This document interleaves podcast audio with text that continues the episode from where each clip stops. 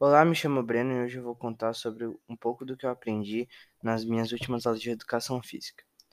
Eu aprendi que as lutas de curta distância são as que predominam o domínio, como agarrar, puxar, derrubar ou imobilizar adversários para vencer o combate.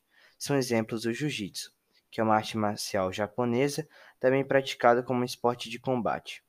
Seus praticantes utilizam técnicas de golpe para derrubar e dominar o oponente. Já as de longa distância englobam o uso de aparelhos como lanças e espadas. Um exemplo delas é esgrima. Outra coisa que eu aprendi foi que ah, existe diferença entre lutas e artes marciais. As lutas estão presentes desde o primórdio da humanidade, usadas como forma de defesa.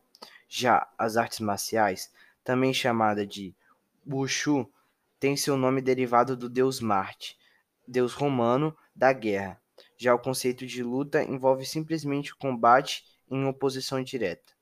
Outra coisa que eu aprendi foi a história do karatê, que é a seguinte: o karatê é uma arte marcial japonesa que surgiu na ilha de Okinawa.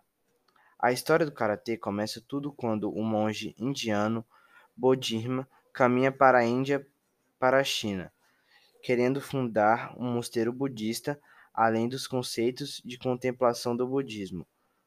Bodhidharma levou uma técnica de luta sem armas com objetivo de manutenção e da saúde. Isso foi um pouco do que aprendi das minhas últimas aulas.